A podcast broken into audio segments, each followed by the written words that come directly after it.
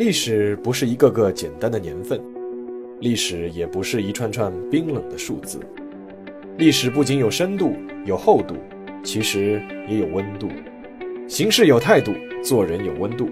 我是馒头大师，欢迎来到历史的温度，让我们读懂过去，活好当下，坦面未来。各位听众朋友们，大家好，又到了周五的馒头说历史的温度时间了。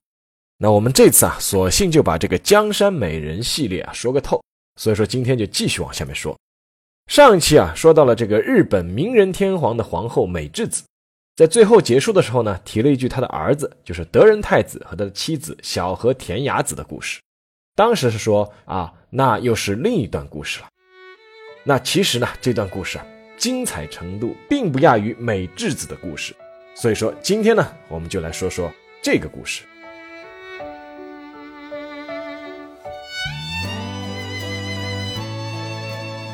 我们先把时间定格到一九六三年的十二月九日，这一天啊，小和田雅子出生于东京。毫无疑问，他的家庭出身是令人羡慕的。雅子的父亲小和田恒是东京大学毕业的高材生，担任过日本的副外务相，也就是相当于外交部副部长，还担任过日本驻联合国的代表、海牙国际法庭的法官，是日本七十年代最优秀的外交家之一。曾经深受时任的日本首相福田赳夫的信任。雅子的母亲江头由美子是庆应大学毕业的高材生，雅子的外公呢是日本的著名银行家江头丰。而与显赫的家世相比，小和田雅子本人的履历更让人赞叹。由于父亲的工作关系，雅子在一岁半的时候就随父母去了莫斯科。五岁的时候，已经能够讲一口俄语的雅子又随父母去了纽约。八岁的时候。雅子随父母回到日本，读完初中后，在十六岁又到美国的波士顿去读了高中，并在一九八一年顺利考入哈佛大学经济系。他的导师是著名的经济学家杰弗里·萨克斯。从小到大一直是学霸的小和田雅子，在体育方面也有过人的天赋。他的滑雪和网球水平一直广受同学称赞。在波士顿读高中的时候，有一天，雅子的父亲打开当地的报纸。惊讶地看到一大篇介绍他女儿事迹的文章。文章说，雅子率领自己牵头组建的校女子垒球队，在当地的校际比赛中夺冠。一九八五年，二十二岁的小和田雅子从哈佛顺利毕业，收到了很多来自美国著名企业的 offer，但是他全都谢绝了。雅子的目标是回到日本，这倒不仅仅是出于对他自己祖国的眷恋，而是他早就确定了自己的人生目标，那就是。成为一名出色的外交官。抱着这个目标，雅子回到日本后，又报考了东京大学的法学专业。东大的法学录取考试非常的严格，一百多名考生中只录取三个人。当然，这对学霸小和田雅子而言，并不是一件困难的事。在顺利进入东大学习国际法和宪法专业后，雅子在六个月后又决定抓住另一个更好的机会，那就是日本外务省的外交官考试。在全国八百多名报考的应试者中，日本外务省最终只录取了二十八个人，其中只有三名是女性。毫无疑问，小和田雅子就名列其中。进入外务省国际组织二科的雅子，很快就在领导和同事面前证明她是有多么适合这份工作，并且前途无量。她有经济学和国际法的专业背景，能够自如使用日、俄、英、法、德五国语言。那些曾在雅子父亲手下任职的外务省官员们，原本打算看着这位前领导的女儿是如何在纷繁芜杂的事物面前手忙脚乱，但是他们很快被雅子专业的能力和高超的水平所折服。才二十岁出头的小和田雅子，拥有一个几乎完美的开局，一切似乎正顺着他自己规划的职业路线顺利发展，直到他的生命中。走进了一个男人。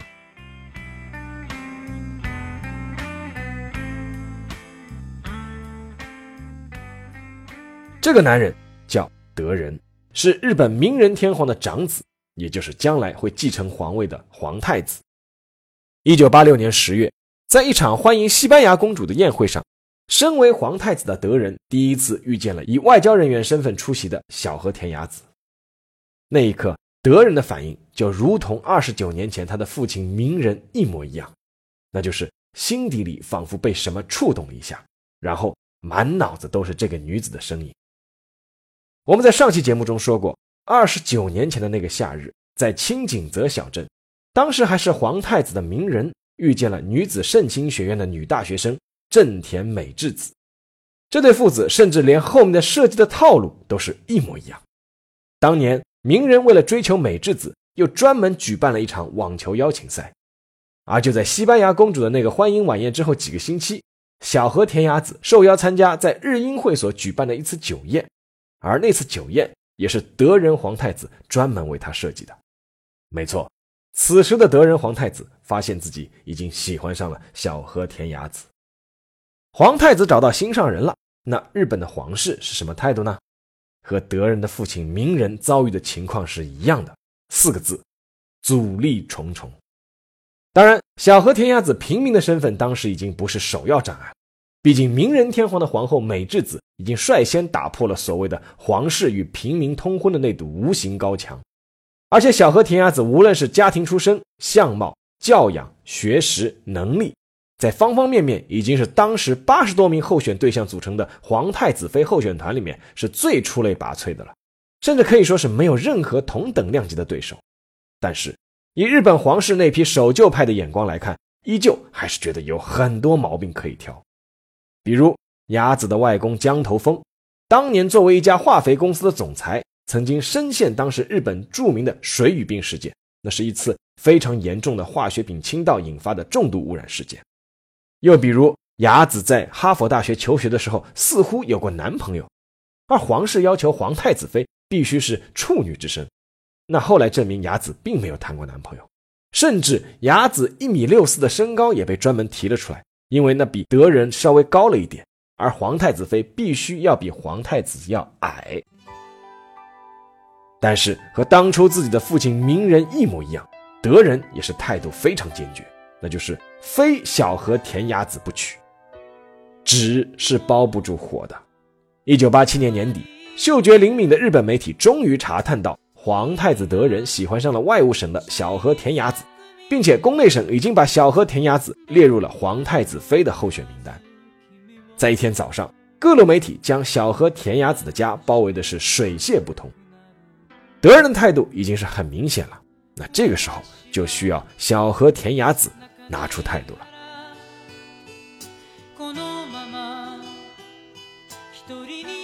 二十四岁的小和田雅子拿出的回答是。不成为皇太子妃，甚至未来的皇后，可能是很多日本女孩的梦想，但是肯定不是她小和田雅子的。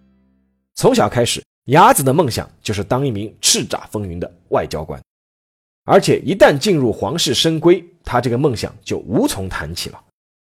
为此，小和田雅子是做了两件事：首先，他召开了记者发布会，当着公众的面表示，我和皇太子德仁只是普通的朋友；其次，为了避免不必要的困扰和关注，他选择成为外务省的公派学员，去英国的牛津大学继续深造了。时间永远能成为考验爱情的一个重要因素，无论是正向还是反向。一九九零年，二十七岁的小和田雅子学成回国，重新回到了外务省，进入了重要的第二北美部。此时的德仁皇太子已经三十岁了，他的弟弟文仁亲王在这一年也结婚了。有意思的是，文仁亲王迎娶的也是一位平民女子，是学习院大学的心理学硕士川岛纪子。弟弟比哥哥先结婚这件事情啊，在日本也曾引起过一阵的议论，但是作为哥哥的德仁却完全不在意，因为他在全心全意的等一个人，那就是小和田雅子。小和田雅子并不知道，他又重新回到了皇太子妃候选名单中。是德仁强烈要求宫内省重新将他列入的，而他更不知道的是，此时的日本皇室已经选择了依从德仁的意见了。大家可以想一想，皇太子三十岁都不肯结婚，你拿他又有什么办法呢？为了让这位皇太子早日完婚，他们甚至请出了雅子的父亲小和田恒当年在外务省的前辈柳屋健介去游说小和田恒。作为小和田雅子的父亲。小和田恒之前也不希望自己的女儿嫁入皇室，而是希望她能够实现自己的人生理想。但是最终，小和田恒被说服了。但这是没有用的，因为最关键的人并没有拿出态度。小和田雅子究竟是怎么想的呢？事实上，直到一九九二年八月十六日，雅子和德仁才第一次交换了电话号码。两个月后，德仁再次邀请雅子到鸭池，就是鸭子的鸭，池子的池啊，这个是位于东京湾湿地的一个皇室专用的狩猎鸭子的湖泊。德仁呢是再次邀请雅子到鸭池去约会，雅子赴约了。就是在鸭池，德仁正式向雅子提出了求婚，但是雅子的回答是。我晚点会正式答复您，但答案可以是不吗？德仁随后陷入了痛苦的等待，期间不断托人去打探雅子的心意。三个星期后，德仁再一次见到了雅子，再一次提出了求婚，但是雅子还是回答：“再给我一点时间。”按照日本媒体的报道，最终一个关键的电话改变了小和田雅子的心意，那是皇后给雅子打的电话。没错。就是当初那位同样不愿意进入皇宫的平民皇后美智子。关于电话的内容，其实并没有确切的版本，但是按照坊间最普遍的说法，是美智子在电话中向雅子和他的父母保证，那就是作为日本历史上第一个嫁入皇室的平民女子，她美智子一定会好好保护好雅子。一九九二年十二月十二日。小和田雅子前往德仁居住的东宫，说出了让德仁朝思暮想、怦然心动的话。那句话是：“如果我可以作为您的支柱，我会谦逊地接受。既然我已全然接受，必会尽力让皇太子殿下高兴，使我往后回顾人生时，会认为这是段美好的人生。”而德仁的回答是：“我会永远在你身边，此生我会尽所有力量来保护你度过一切困难。”一九九三年，小和田雅子从外务省辞职，正式离开了他曾经魂牵梦绕的外交舞台。不久之后，他与德仁皇太子宣布订婚。订婚后的小和田雅子随即登上了美国新闻周刊的封面。在那张封面上，身穿传统和服的雅子在回头张望，仿佛在寻找着什么。而那一期杂志的封面标题是“不情愿的公主”。但是已经没有什么能阻碍皇太子大人的爱情之路了。一九九三年六月九日，皇太子德仁和皇太子妃小和田雅子的婚礼隆重举行。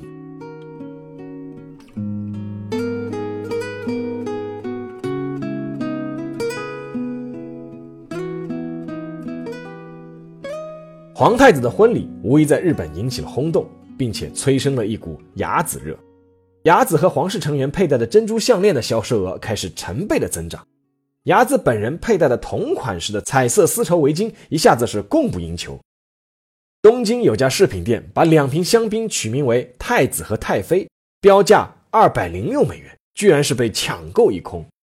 大阪的希尔顿饭店推出了皇室菜谱，其中有一道菜肴名字就叫“寿鸭场的纪念”，结果是大受欢迎。一九九三年的日本其实已经陷入了经济衰退，而当时的一家研究机构表示，雅子热将使不景气的日本经济提升百分之零点八。但是，让日本民众，尤其是日本女性感到士气振奋的，绝不仅仅是经济而已。相对于开天辟地的美智子皇后而言，小和田雅子虽然已经不是第一个嫁入日本皇室的平民女子，但是也创造了一项新的纪录，那就是。以一名职业女性的身份成为皇太子妃，甚至将来会成为皇后，这在之前的日本皇室是不可想象的。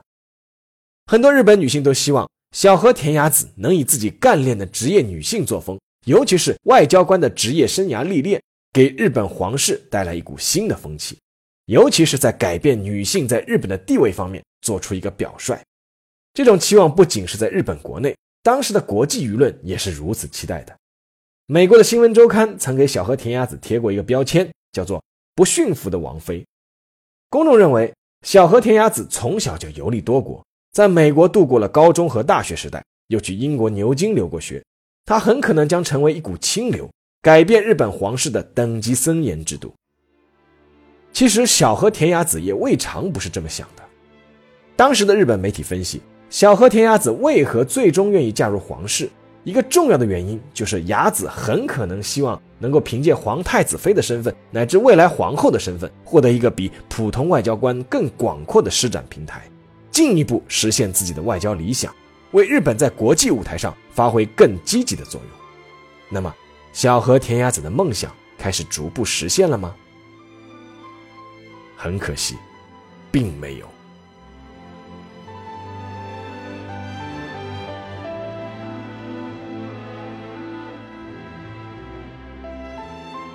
尽管雅子未尝没有做好心理准备，但她还是低估了日本皇室千百年延续下来的巨大惯性和束缚力。在日本的皇宫内，有一千一百多名各类管理人员，负责安排皇族每个成员应该做的事情，小到今天的鞋子应该穿什么颜色，这是先祖留下的礼仪规范，不准有丝毫的走样。初入宫廷的雅子，户籍被除名了，因为要登录皇族的户籍部皇统谱。他的护照也被没收了，因为今后他每次将使用特别护照。他的存款也被代管了，是由宫内厅来负责代管。他的驾照被变更了，因为他几乎不可能再开车上街了。就连小和田雅子的私人电话号码也不再拥有了。雅子甚至在某种意义上失去了人身自由。除了偶尔的接见之外，雅子是不能去看望自己的父母的。每次出宫必须在十五天之前提出申请。申请报告要经过严密的审查后才会被同意，然后在一名女子寸步不离的陪同下才可以秘密出宫。在严格督导下，雅子必须短时间内学习书法、宫廷礼仪、历代天皇和皇后的历史，以及要学习长笛，因为每一名皇族成员必须精通一门乐器。他有时候每天甚至要换七到八次和服，以便参加各种吟诗活动。雅子曾经精通的五国语言已经毫无用武之地，反而他必须学习一门已经没有任何现代日本人能够听懂的日本皇族语言。事实上，按照规定，她如果要开口说话的话，事先必须征得丈夫德仁的同意。在一九九三年一月十九日，德仁与雅子的订婚仪式上，在轮到雅子发言的时候，作为职业外交官的她微笑着说了一句话：“说下面就让我用自己的方式来表达吧。”那段发言曾经让无数的日本女性感到欢呼雀跃，认为雅子一定会给日本皇室带去改变。但事实上，这句话让当时的宫内厅大为恼火。更糟糕的是，雅子当时的发言比皇太子德仁长了整整二十八秒，这是绝对不允许的。按照规定，皇太子妃要在方方面面把丈夫放在至尊无上的位置，就连登山，皇太子妃也必须落在皇太子身后三米左右的距离。才是符合礼仪的。雅子就像一颗被投入湖面的石子，在一开始引起一阵涟漪之后，就悄无声息了。湖面依旧是平静如水。外界开始渐渐失望了，认为雅子经过调教之后，和她的婆婆美智子一样，成为了皇室的一名标准的乖媳妇。但是他们又何尝能够体会到小和田雅子面临的各方面压力呢？尤其她不仅是皇太子妃，还要抓紧成为一名母亲，因为她还肩负着日本皇室传宗接代的责任。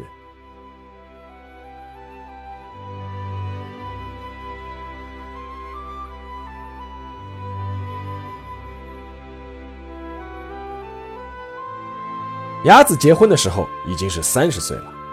自从雅子入宫以后，她原先期盼的外事出访活动是几乎没有的。外界曾经有猜测，负责安排皇室生活的宫内厅是有意不让雅子出访的，因为多待在宫内很可能会增加她和皇太子德仁的接触的时间，进而增大她怀孕的概率。无论是宫内还是宫外，大家关注的焦点渐渐集中到了一点，那就是雅子的肚子。所以，当1999年10月传出皇太子妃第一次怀孕的消息之后，可想而知当时日本公众的关注之情。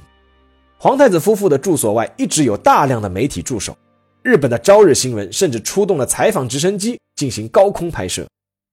在外界的高度的关注和巨大的压力之下，七个星期后，三十六岁的小和田雅子流产了。这件事无疑让日本公众非常的沮丧，但谁都可以想象，受到最大打击的肯定是雅子本人。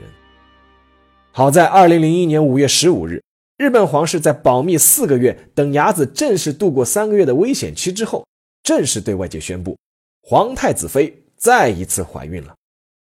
全日本再一次轰动。这一次，朝日新闻、读卖新闻这些媒体吸取了上次的教训，只是在版面上刊登了诚挚的祝福，不再派记者去日夜蹲守了。不过，民众的兴奋心情还是可想而知的。在日本皇室公布的当天，皇室的官方网站就收到了近千封来自全国各地民众的祝福邮件，全日本都在默默的祝福和期待皇太子妃这一次能够顺利的生产。二零零一年十一月三十日晚上十一点十三分，已经十月怀胎的雅子出现了生产的征兆。早已整个待旦的日本各路媒体迅速赶到了赤坂的皇太子寓所等候消息。十分钟后，雅子由皇太子德仁陪同坐车开出寓所，由警车开道前往设在皇居内的皇室医院。一路上，站在道路两边的日本民众鼓掌欢呼。已经开始阵痛的雅子摇下车窗。微笑着向民众挥手致意。十二月一日下午，日本全民期盼的孩子终于咕咕坠地，是个女孩。一直陪伴在妻子身旁的皇太子德仁小心地抱着女婴，说：“能够母女平安，这太让人高兴了。”而面对记者，雅子激动得潸然泪下。她向关注她的人们道谢，向医务人员道谢。那一次，有媒体评价。这是雅子在外界面前罕见的真情流露，而不是照着台词念脚本。在生下孩子之后，小和田雅子被允许回了一次娘家，这是她入宫八年以来第一次回到父母家。然而，三十八岁的雅子在生下女儿之后，却发现自己的使命并没有结束。没过多久，宫内厅就公开对外界表示，国民们都期待着太子妃能生第二个孩子。然而，两年过去了，一切风平浪静。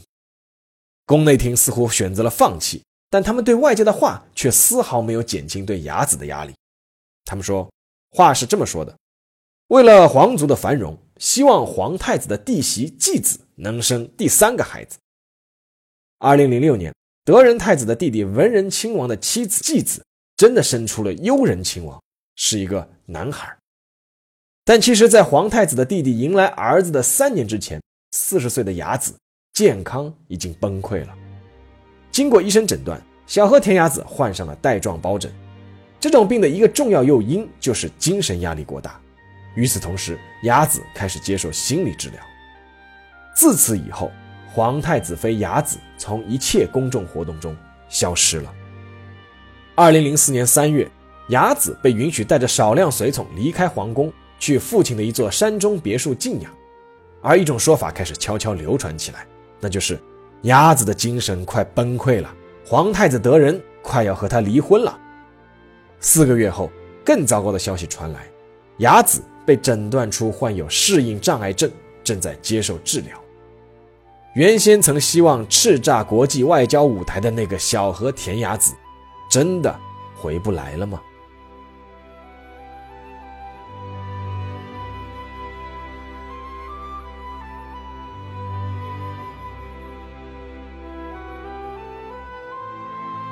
答案似乎也是否定的。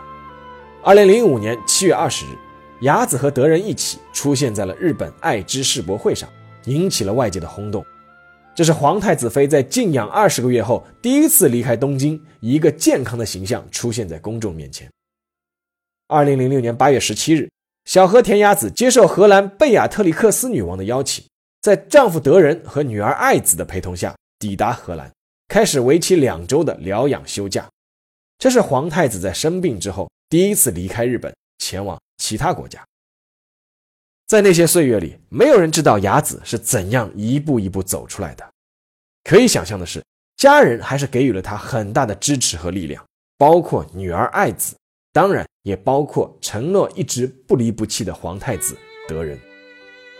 但是，大多数人都相信雅子能够摆脱巨大的精神压力，最主要的。还是依靠他体内的那个自己，那个曾经是学霸、曾经是体育明星、曾经是外交官的小和田雅子本尊。二零一三年四月二十八日，日本各大媒体都刊登了一则消息：皇太子夫妇启程对荷兰进行正式访问。这是身患抑郁症的皇太子妃近十一年来首次出国访问。那个曾经立志要登上国际舞台的雅子，似乎正在慢慢回来。二零一三年六月九日是皇太子德仁与皇太子妃雅子的结婚二十周年纪念日。夫妇两人通过宫内厅发表了书面感谢文，其中有一句话是这么写的：“在大家的帮助下，我们迎来了结婚二十周年。”内心充满感激，非常幸福。那一年，雅子五十岁了。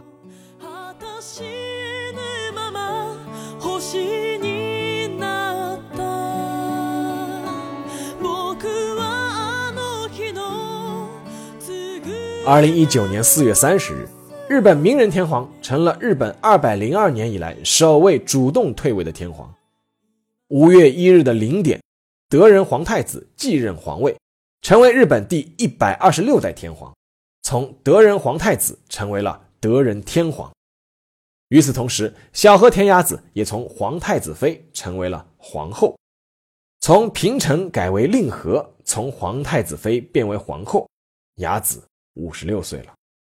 那么，从皇太子妃的位置扶正会有什么新的变化吗？二零一九年五月二十七日上午九点二十分。新任的天皇夫妇迎来了令和时代的日本首位国宾，美国总统特朗普夫妇。雅子作为皇后，身着米色套装，面带微笑，陪着丈夫德仁天皇全程接待了特朗普夫妇。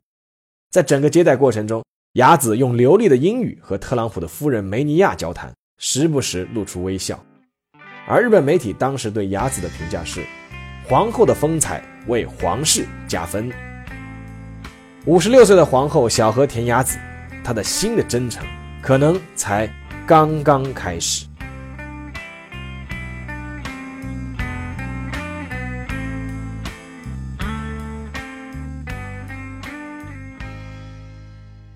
好了，下面进入馒头说时间。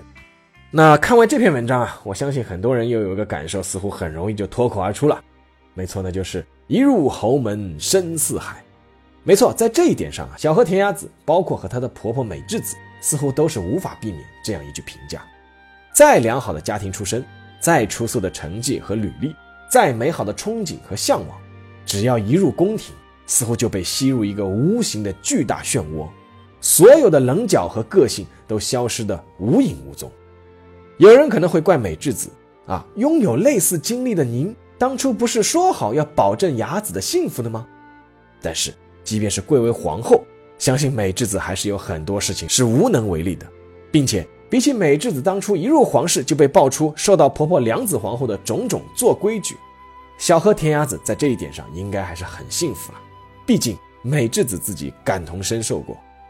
可能更多的人还会怪德仁，你不是当初说好要尽一切力量帮助雅子度过困难的吗？事实上，德仁应该也是尽了不少力了。作为皇太子。他曾顶住压力，多次在公共场合批评宫内厅剥夺了雅子的个性。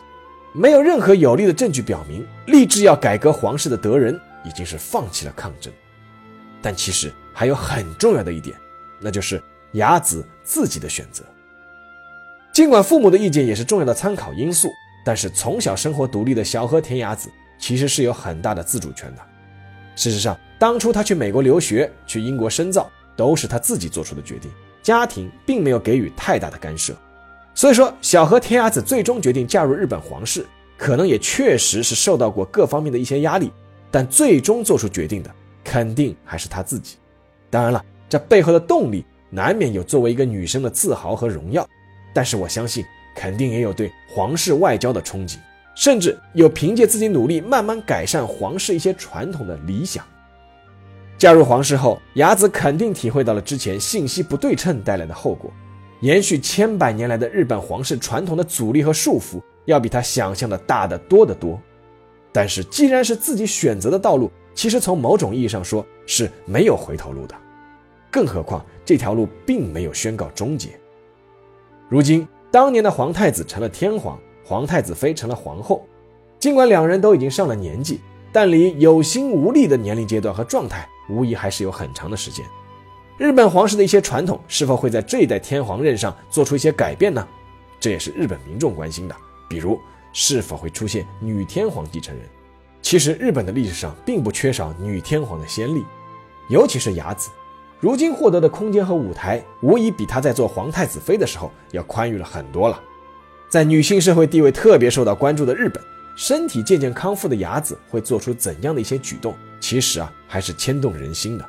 所以，小和田雅子之前走过的路，确实是让人唏嘘的。